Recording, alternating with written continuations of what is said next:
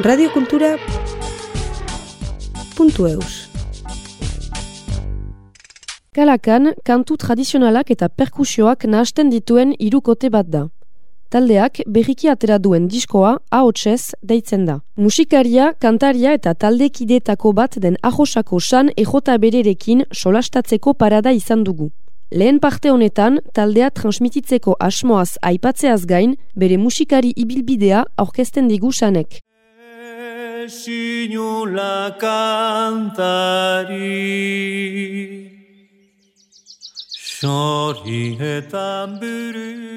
Gure gogoa da gehiago mm, ikustea zen eh, hitzek, zen tekstok zerbait iratzartzen digun gure baitan, zen melodiak emozionalki erakartzen digun zerbait, eta egitea zerbait horrekin. Guk nahi dugun modura eta batez ere pentsatu gabe zer egiten den gaur egun.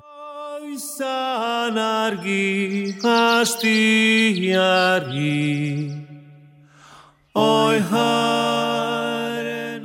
Nizena san egota bere da, arrosakoan iz, basena forro beraz eta txipi-txipitatik uh, musikaria, sei urtetan hasia eta gaur egun azken ameka urtetan kalakan irukotearen kide. Sinula kantari, sori ororen buruzagi. Aitaren aldetik, famili biziki musikari eta kantaria dut, betidanik, ezaguna den uh, ene lehen ere kantaria da, maialen, egotabere, Eta ni giro hortan uh, handitu niz, beti elkartzen genilarik, bazkariak, urte betetzeak, urte zaharrak edo egu behi inguruak eta beti baziren uh, instrumentoak, akordeonak, gitarra, piano bat, txistu bat, eta raz, olako giro batean uh, handitu niz, baz sei urtekin uh, ahoan txistu bat txartu dautate, nik bateriak isen nahi nuen, baina bai gorin garaian txistu bat uh, akordeon nahi zuten esko soinua.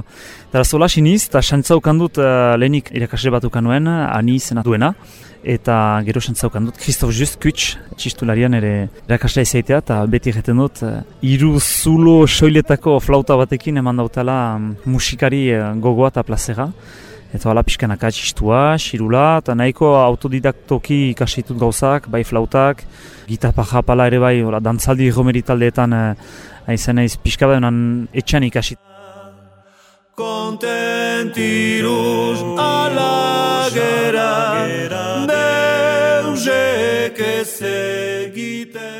Lehen beste ofizi banuen, arrotzen iz, zurgina, formakuntza, segura eta maite dut hainitz lantzea. Baina nala, bizitzak egindu uh, azaltzen zitzaidan aukera bat zela bada egun batez enpresa baten jabe edo izaitea olako enpresa familiak baten nintzen, eno otxoren enpresan. Eta hor nintzen, uh, euskaten egalak itzirela zabaltzen behar zen bezala, eta bon, denek onartu dute, ba, ni horti joetea, eta musikari izaitea, 2000 eta zazpitik geroz. Talde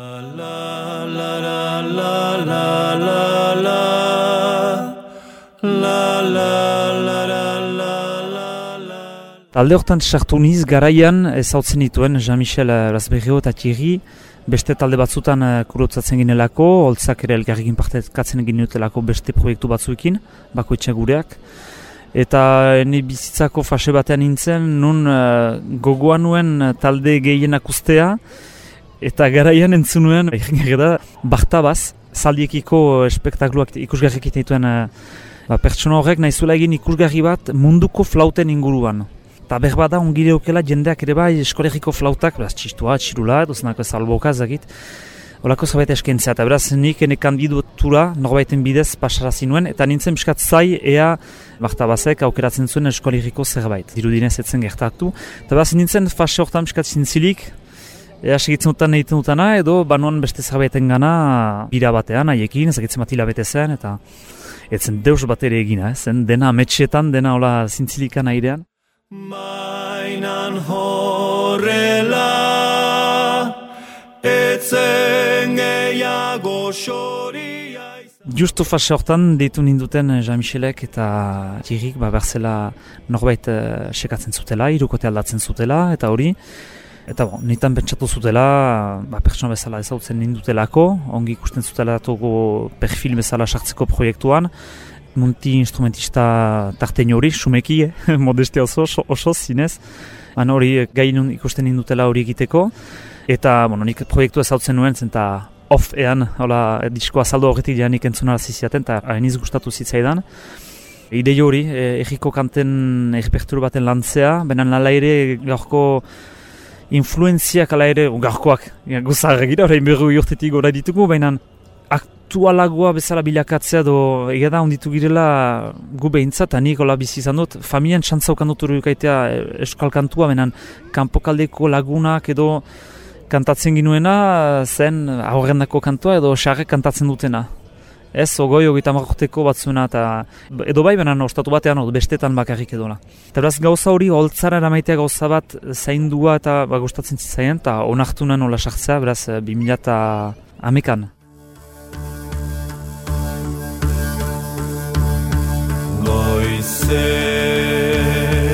jeikitzen biziki zaila iten zait klasifikatzea musikak eta hori ez nuen joan den urteko orkezpenean Euskal Neotra duen da biziki astuna iten duzen eta apostua azkenean uh, existitzen da, existitzen dena gaur egun, kantatzen da da existitzen dela. Eta ez, ez zailo epoka bat edo estilo bat definitu behar horren gatik Ni ditu niz musika zeltiko hainitzekin belagian, hainitz, eta bestek, beste goz batzukin, edo punka, edo Eta azkenean gure gogoa da gehiago mm, ikustea zen e, hitzek, zen tekstok zerbait iratzartzen digun gure baitan, zen melodiak emozionalki erakartzen digun zerbait, eta egitea zerbait horrekin. Guk nahi dugun modura, eta batez ere pentsatu gabe zer egiten den gaur egun. Gaur egun hori izan behar du bakarrik jantzi bat bezala, azken disko nahi bez elektronika soinu batzuk sartu ditugu, Behar zinez, entzatzen ditugu gilean ustea dekorazio jantzimota bat bezala, ardatzak beti gomarduguretako kantuak.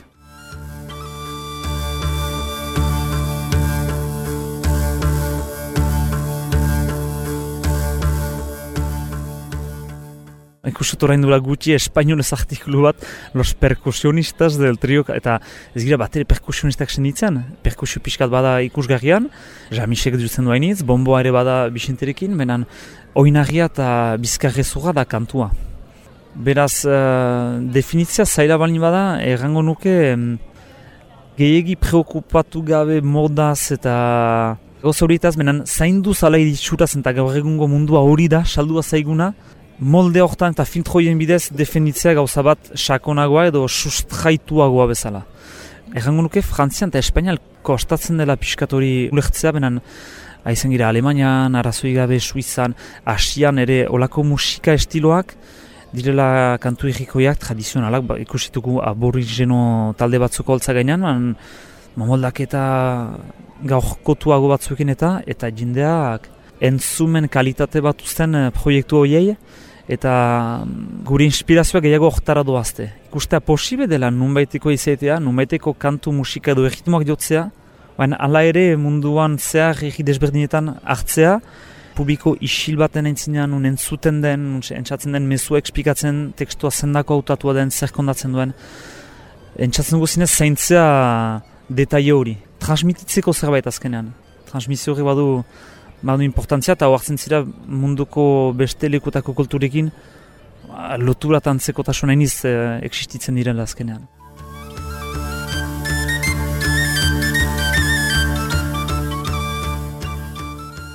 Txuria txuri urte hainitzetan ez ginuen kantatu, zenta ez hautzen ginuen e, bestetako giroko gauza hori, jendeak berriz bere moldera zartzen duena, biziki alaia, biziki hitzak gizki eganak ere bai, e, bai landolera eta olako hausak, eta azkenean maite dugu erraitea, bon, tekstu hau idatzia da hortako gara johtan, e, maitasun historio bat, kontekstu soziopolitikoak egin du, populuak hartu duela, txoria lotzeko euskal egiari, euskadiri, euskal kulturari, euskal izkuntzari, benen, bon, maitasun historio bat eta zaidira, eta beraz, subtilitate horiek, salbaduren tekstu batean, nola salbaduak ama euskal egia, ba, denek zautzen dugu, handi aldek ere kantatu zuen, berak eta beste batzuek, eta horretzen zira tekstu guzi, guzi, guzi irakurtzean, kopla batzuek kondatzen dutela gauza bat, horren artean zuen genuen bertxiotan ez zela urertzen, eta deala, Euskaldunek zer responsabilitate duten gaurko egoeran, ba, etxaien gatik egoera, biztan da, benan, zuk zer responsabilitate duzun Euskaldun bezala. Gure egoeran, gure hizkuntzaren egorarikiko, eta benan, salbadoren tekstu guziak bezala, ze unibertsala izan daiteken mezua, da eraikia gira, ezia gira, kompetizioan, sinestea mina kanpotik etortzen dela, norbaiten gatik, etxairen gatik, edo manan zu pertsona bezala, haunditzeko, eldutzeko, zure bidea, eraikitzeko ahalik eta zekin horren argitsuen hau nena e, izan ez egunero bagituzula zure barneko gatazkak lehenik ikusire bain diren eta horrek badu reperkusua barnetik kanpora hori da gure ustez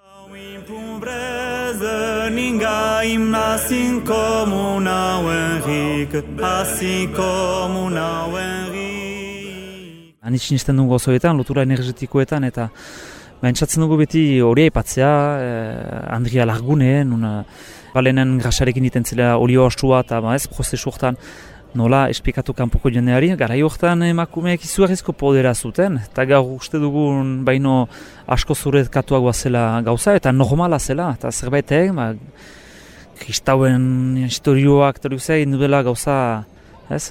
La Trinite zen horreten den, Trinitatea, ez? Elizako denak izan dira, eta gure eskualeriko jenkoak, eta jenkosak denak eh, emakumeak dira, beraz, Piskat entzatzea jendeari kondatzen hori, alderdi hori eta lehengo parioetatiko bat, apostuetariko bat zen, goazen kanpora erakustera, guk ere uste dugun gauza bat garrantzitsua izan daitekena gure kulturari doakionez, eta eskoan egetik kanpora joiten diren talde guzien irudia ez dugu baita ezpada gustuko, ez dugu uste osotasuna erakusten duela errealitatea, beraz guazen kondatzea gure hau uste duguna importantea dela bai banatzea, kompetiziori gehiago, benen pixkat gehiago emaitea eta beraz, aspektu horien txatzen dugu beti lantzea.